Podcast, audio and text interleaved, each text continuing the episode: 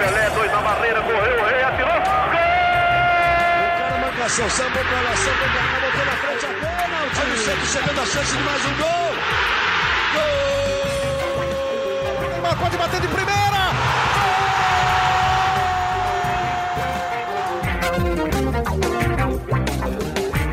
Um orgulho que nem todos podem ter. Eu sou o Leonardo Bianchi, esse daqui é o GE Santos, podcast do Peixe no GE. Mas quem não tem nada para se orgulhar é o Santos, que em casa, com time reserva, acabou sendo derrotado pelo Corinthians e viu na madrugada seu técnico pedir demissão por não aceitar se submeter ao absurdo, né? A pichações, a rojões sendo estourados na frente da sua casa. Há uma pressão que não condiz com o que está sendo entregue para ele desenvolver esse trabalho que era para ser de três anos, mas acabou durando menos de três meses, foram um pouco mais de 50 dias.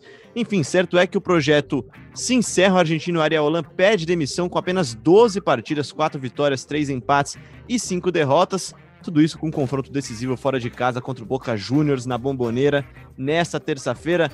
Tá bom ou quer mais, Bruno Gilfrida? Olha, eu acho que tá bom. Eu até tava falando aqui antes da gente começar a gravar que na sexta-feira eu entro de férias e ontem antes de dormir eu pensei, ah, sexta-feira eu entro de férias, que seja uma semana tranquila. E eu acordei hoje com a bomba da demissão, do pedido de demissão do Ariel Holan. É uma semana que tinha tudo para ser teoricamente tranquila, apesar dos maus resultados recentes do Santos. Um técnico com um contrato longo, é, uma diretoria que não pensava em demitir esse técnico, mas coisas que não estavam no script aconteceram e ele acabou pedindo demissão. Pois é, a gente vai falar bastante desse roteiro aqui, né? A gente tá falando de logo depois do final de semana de Oscar, esse drama que viveu o Santos no final de semana não foi daqueles premiados, né, Laurinha? Tudo bem, Laura? Oi, meninos. Como vocês estão? Ah, podia estar tá melhor, né? Podia ter dormido mais, podia estar tá numa tarde tranquila, mas o Peixão não deixou, né?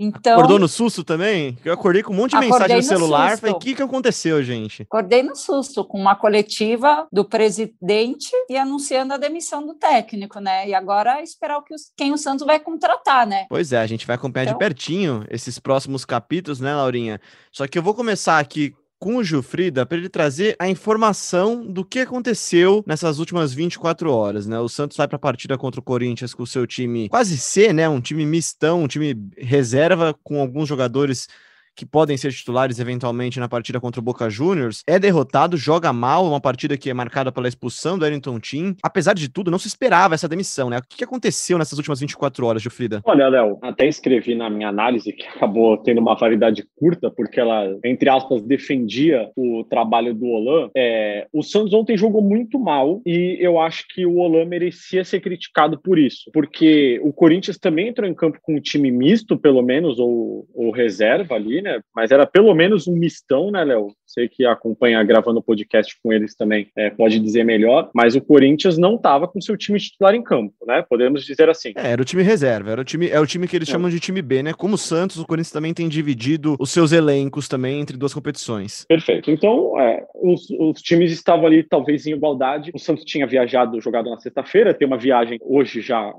já está já tá sendo agora essa viagem enquanto a gente está aqui gravando para a Argentina para enfrentar, enfrentar o, Boca Juniors. É, então, o Santos entrou com um time reserva, mas que apresentou muito pouco. E eu acho que a crítica ao Holan na partida de ontem cabe pela escalação, porque ele joga na sexta 4-4-2, ali um 4-3-3, dois zagueiros, dois laterais, um esquema bem tradicional, assim, é, é que o Santos já está acostumado. E ontem ele entra em campo num 3-5-2, com três zagueiros, às vezes uma linha de cinco e com um atacante, o Copete, improvisado na lateral esquerda. Aquilo que a gente já vinha falando aqui, das constantes mudanças que ele vinha promovendo, alguns improvisos, é, e que eu não concordo, acho que não faz bem ao time. Ontem a gente viu mais uma vez um time completamente desorganizado, um Santos que foi muito mal contra o Corinthians. O Corinthians, mesmo com reservas, dominou o Santos em grande parte do jogo. Eu discordo quando ele diz que o jogo estava equilibrado até o Corinthians fazer o gol. Eu também. O Corinthians chegava com muito mais facilidade ao, ao, ao gol do Santos. O Vladimir já tinha feito duas defesas difíceis,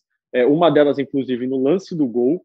É, apesar de jogar com um 3-5-2, é, ele se defendia com uma linha de 5, os dois volantes marcavam os laterais do Corinthians e o Lucas Lourenço ficava sozinho no meio de campo. É, não conseguia, obviamente, marcar todos os adversários. Então, o Santos ontem foi muito mal e eu acho que cabia crítica ao Olan por causa disso. Agora, se via muita gente pedindo a demissão dele e tal, e eu acho que isso também não cabia, porque é preciso falar de todo um contexto. O Santos perdeu diversos jogadores importantes, como o Lucas Veríssimo, o Diego Pituca, é, o Sandri se machucou, o Soteudo ficou duas semanas na Venezuela, o Marinho pegou Covid e lesionou o joelho. Então, assim, tem um contexto por trás das atuações ruins, mas isso também não tira os erros aí que o Olan vinha cometendo. Laurinha, como é que você então assistiu essa partida e assistiu ao desenrolar das informações nessas últimas horas? Como eu disse para o Gilfrida, a gente não imaginava que o Olan ia sair, que ele ia primeiro pedir demissão ou talvez ser demitido, né? Não era o que a gente esperava.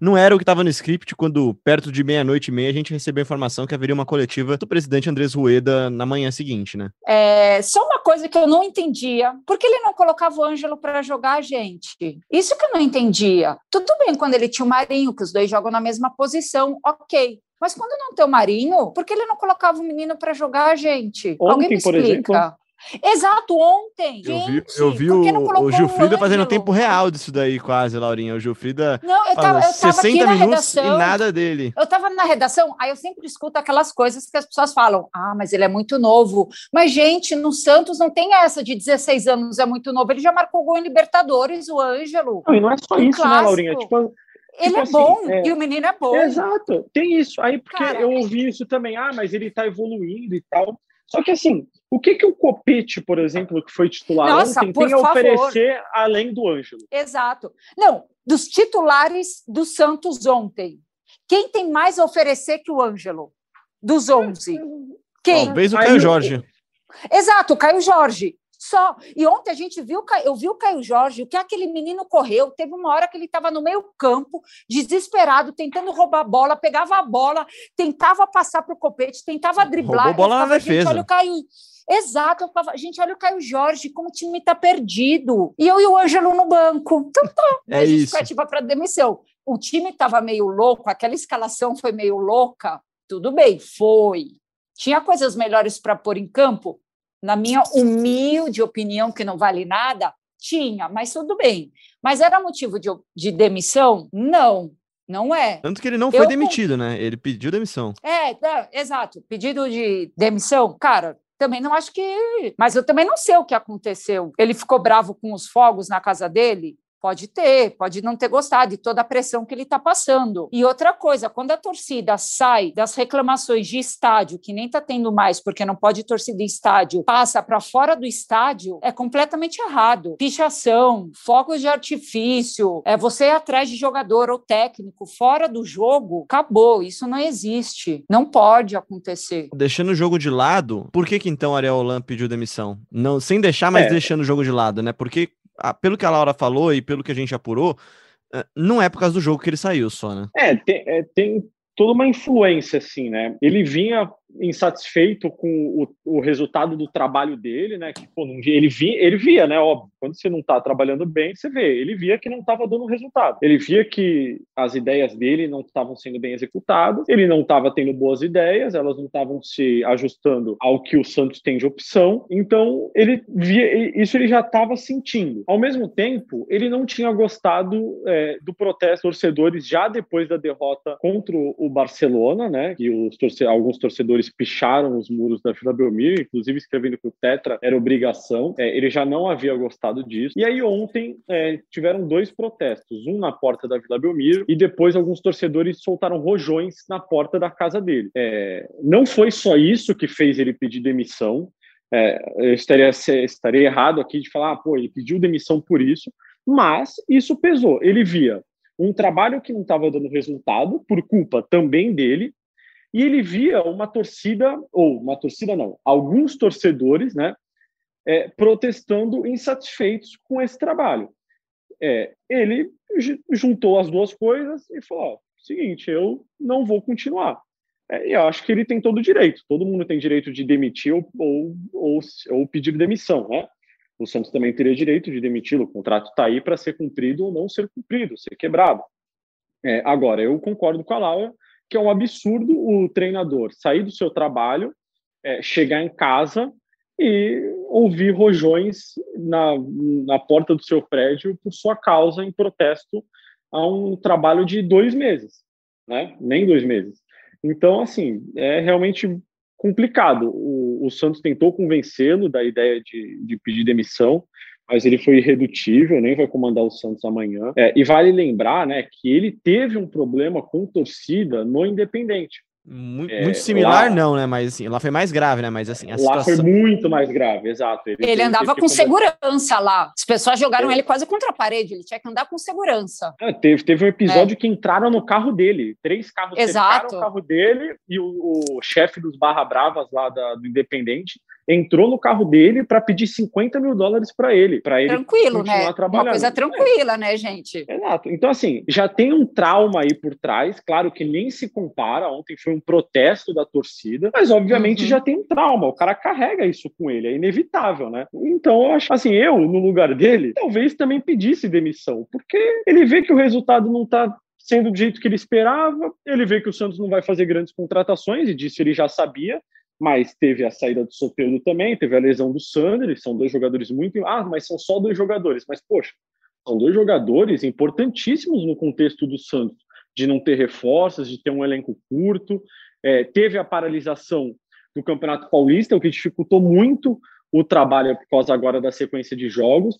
Então, o, o momento agora não era o mesmo lá atrás, quando ele foi contratado e ele decidiu pedir para sair. Vamos lá, vamos por partes então aqui, Laurinha, até para jogar a bola para você. São 55 dias de trabalho, que ele estreou no Santos há 55 dias, né? Então, um pouquinho mais de 55 dias de trabalho, mas entre a, a primeira e a última partida dele, 55 dias. Uh, ah, 12 jogos, uma paralisação no meio, venda do Soteudo, Sandri machucado, Sanches e Jobson já estavam fora, Petuca e Veríssimo foram vendidos, o Marinho ficou metade desse período dele se recondicionando fisicamente depois da Covid e do edema no joelho. Sinceramente, eu, eu fico me perguntando o que, que, justificaria? E a resposta, em primeiro lugar, é nada, porque nada justifica a torcida fazer o que fez. A torcida não, né? Alguns torcedores fazerem o que fizeram. Eu fico imaginando o que, que o torcedor esperava desse ano do Santos. Um clube que, que publicamente e na, na boa entrevista do Andrés Ueda abriu suas contas e mostrou exatamente qual era a situação do clube. Eu fico imaginando o que, que o torcedor esperava de diferente do clube. Eu não consigo uma resposta. Eu, eu, eu sinceramente, assim, eu fico chocado mesmo, incrédulo que isso tenha acontecido e que o Santos perca um, um, trabalho que, na minha visão, apesar de todos os erros, eu assino embaixo, assim, o time que enfrentou o Corinthians foi patético. Eu não consigo imaginar como é que você pode interromper um trabalho que era para durar três anos em três meses. Então, o torcedor teve a final da Libertadores ano passado. O time do Santos estava jogando o fino da bola. Eu estava até conversando isso hoje, ah, mas o time do Santos, eu falei, gente, não vamos negar. O que o Marinho estava jogando ano passado? O Marinho foi eleito o melhor jogador das Américas. Esse ano ele se machucou. Esse ano não, ele se machucou na final da Libertadores, que foi esse ano, ok que tá tudo uma loucura. E ele ainda não tá o 100% do Marinho. O Soteudo estava jogando maravilhosamente bem, foi vendido. Aí você tinha Lucas Veríssimo na zaga, aí você tinha o Pituca.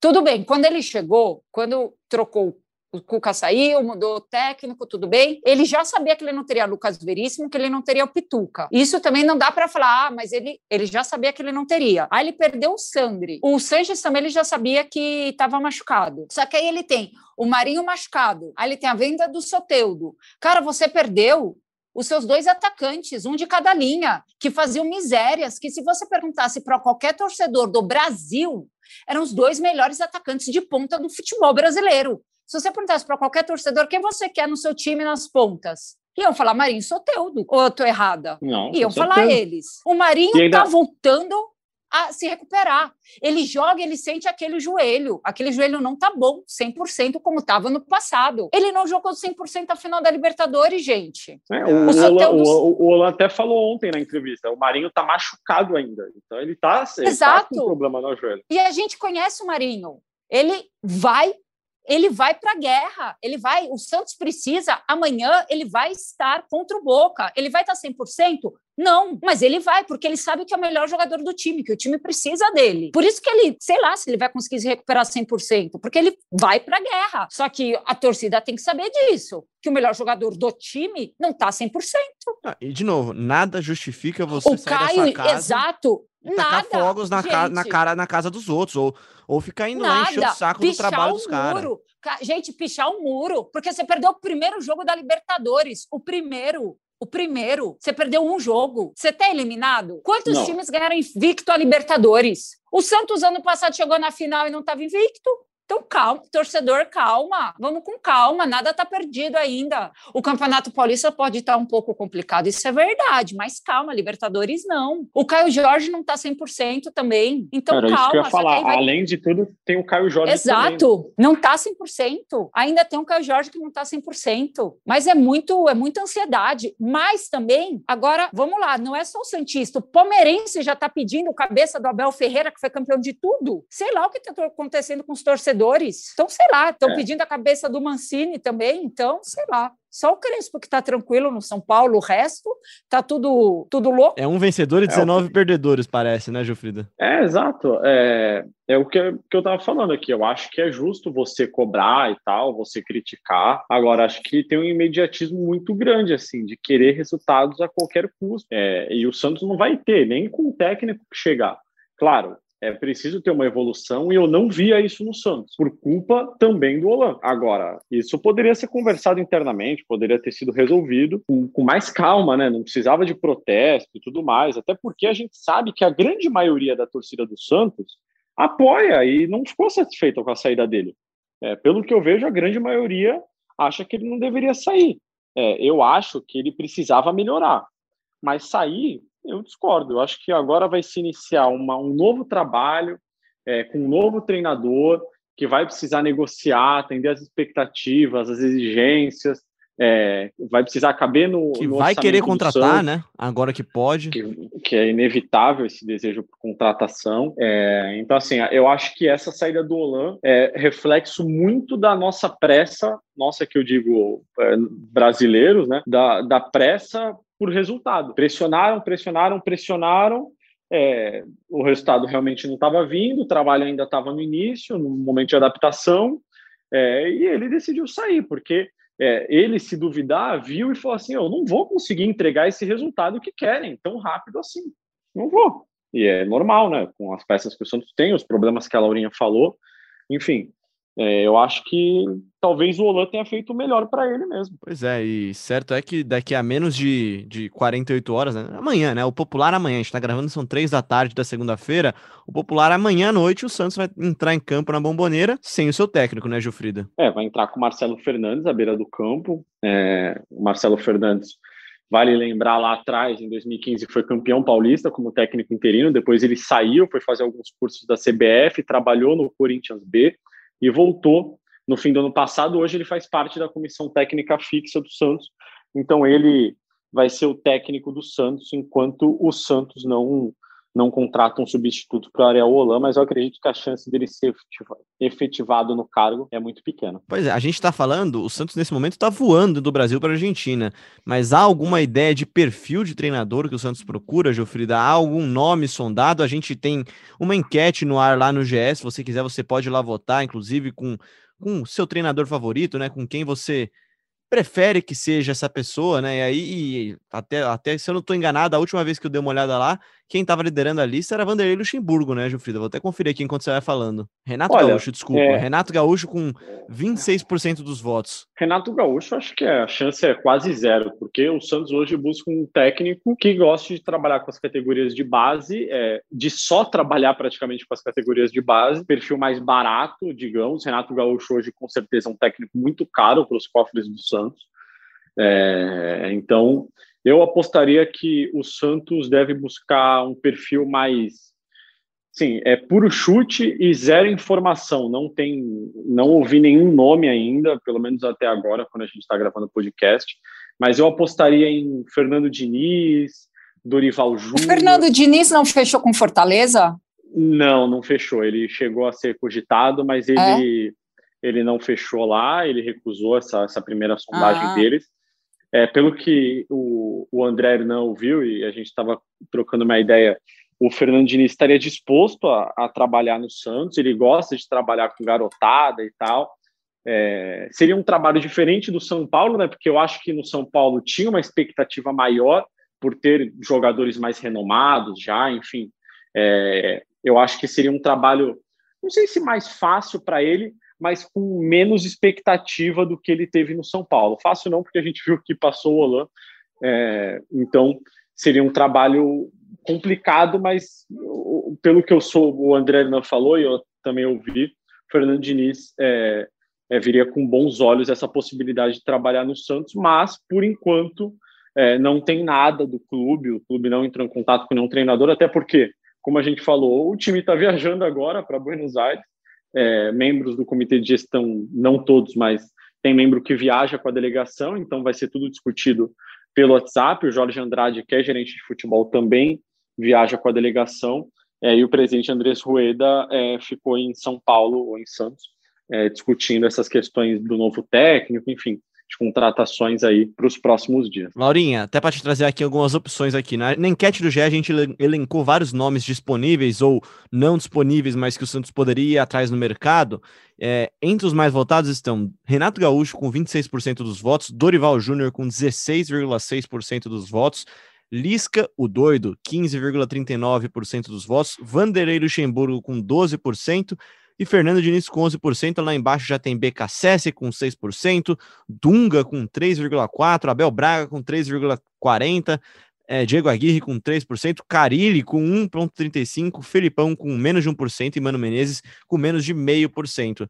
Desses nomes todos, algum deles te agrada? Algum deles você vê que tem a cara, o perfil do Santos? Olha, posso estar sendo meio polêmica, mas eu queria ver o Lisca trabalhando com os meninos do Santos, da base. Eu acho que ia ser legal. Eu acho que ia dar jogo o Lisca com os meninos da base. É, ele é um técnico barato que foi cogitado já antes do Olan. Ele, então, foi, ele chegou a negociar com o Santos e estava quase certo. Nunca foi a prioridade, mas ele negociou e estava quase certo então, para ser contratado. Eu acho, eu acho que alguma coisa ia sair. Eu acho, mas, como eu já falei, né, minha opinião, é só minha opinião, mas eu acho que ia ser no mínimo engraçado, ah, sei lá. Vou te falar, Laurinha, eu, eu também tô nessa linha do Gilfrida. Eu gostaria de ver o Fernando Diniz num projeto em que ele pudesse ser o maestro desse projeto sem tanta pressão. Pressão não é a palavra, mas sem tanta expectativa mesmo, como o Gilfrida disse, né? A pressão é a mesma, a pressão de time grande, a pressão de Santos, a pressão de São Paulo, é uma pressão de um time que tem que estar tá sempre brigando.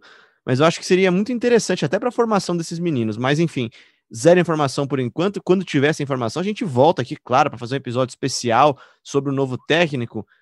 Vamos falar um pouquinho só de Boca Juniors e Santos, Jufrida, para a gente já encaminhar para o final desse, dessa versão meio pocket do podcast, né? O que, que a gente deve esperar de time para enfrentar o Boca Juniors, um jogo que, pela, pelo tropeço na estreia da Libertadores, ganhou um aspecto decisivo, né? Olha, Léo, é, o Santos não vai fazer nenhum treino depois da viagem para a Argentina, porque só viajou hoje. Então o time treinou hoje de manhã. Eu acredito que deve ser um time muito parecido com aquele que o Olan levava a campo. Só que eu apostaria é, na entrada do Vinícius Balieiro no meio de campo ou do Jean Mota, de repente, e a volta do Pará para a lateral direita. Eu acho que o Marcelo Fernandes não vai manter é, o Pará improvisado no meio, também não vai improvisar o Felipe Jonathan. A minha aposta é essa de que o Santos deve entrar em campo com João Paulo, Pará, Kaique, Pérez, Felipe Jonathan Alisson, aí Vinícius Balieiro, de repente Jean Mota, é, enfim, Gabriel Pirani, Marinho, Marcos Leonardo e Lucas Braga, o Ângelo. Essa deve ser a escalação do Santos amanhã. E para enfrentar uma sequência que o Santos será agora, que é duríssima, né, Laura? Boca Juniors fora de casa, Red Bull Bragantino fora de casa, The Strongest pela Libertadores e um clássico contra o Palmeiras. É uma sequência daquelas, o Santos vive essa maratona como vários outros clubes da cidade do estado de São Paulo. É, vai precisar acelerar esse planejamento que foi quebrado, né? É, mas eu acho que até o final da semana ele já tem um novo técnico para o nosso companheiro Bruno Gilfrida ter um final de semana tranquilo para ele começar as férias tranquilão. Ah, entendeu? muito obrigado, muito obrigado. De nada, é isso que eu espero, né? Eu quero o seu bem, Gilfrida. Eu só quero o seu ah, bem, entendeu? Mas a então, partir de sexta-feira que... meu celular vai estar desligado. O Santos pode contratar o Mourinho que sabe, sabe quem vai sábado... ter que atender o telefone? O Gabriel setorista que está de folga é. hoje, cara. No meio do de, pós-clássico, demissão do ah, técnico, pré-Boca Juniors. O cara, num momento desse, o time nessa fase, o cara almoçando, jogando videogame. Meio-dia, acordou meio-dia. O técnico já tinha sido demitido há três horas. Tá de sacanagem. O, o Roland já tava até no avião já. Já, o Roland já tava em Buenos Aires, lá na Recoleta, comendo um ancho lá, e o Gabriel tava acordando ainda, meio-dia. Ô, oh, saudades. Oh, então tá certo, então. Boca Juniors e Santos nessa terça-feira. É claro que você acompanha todos os detalhes desse jogão lá no GE. Globo e você também terá um episódio, sem dúvidas, na quarta-feira do GE Santos para analisar essa partida. É aí sim com um pouco mais de calma, com mais informações e, claro, com bastante análise também e opinião aqui. Laurinha, suas considerações finais e muito obrigado por mais uma participação no GE Santos. Ah, vamos ver o que vai ser amanhã, né, desse Santos. Espero que ganhe. Cê, lá na Bomboneira, acredita, ganha. Você acredita nesse, nessa coisa de fato novo que de vez em quando acontece? Como assim, fato novo? Ah, um sai treinador novo, é, muda, é.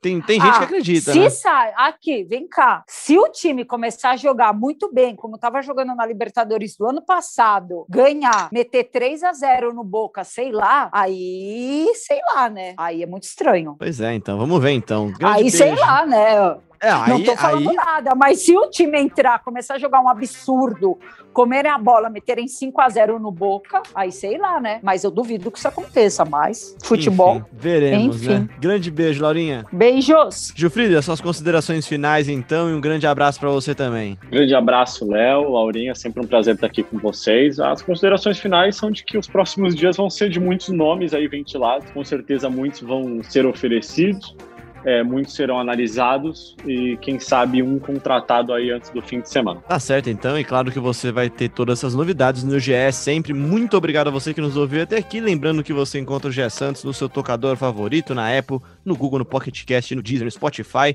e claro, no ge.globo/podcasts e no Globoplay também. Se inscreve, segue a gente no seu tocador favorito e a gente volta na quarta-feira com mais um episódio do GE Santos. Um grande abraço e até lá.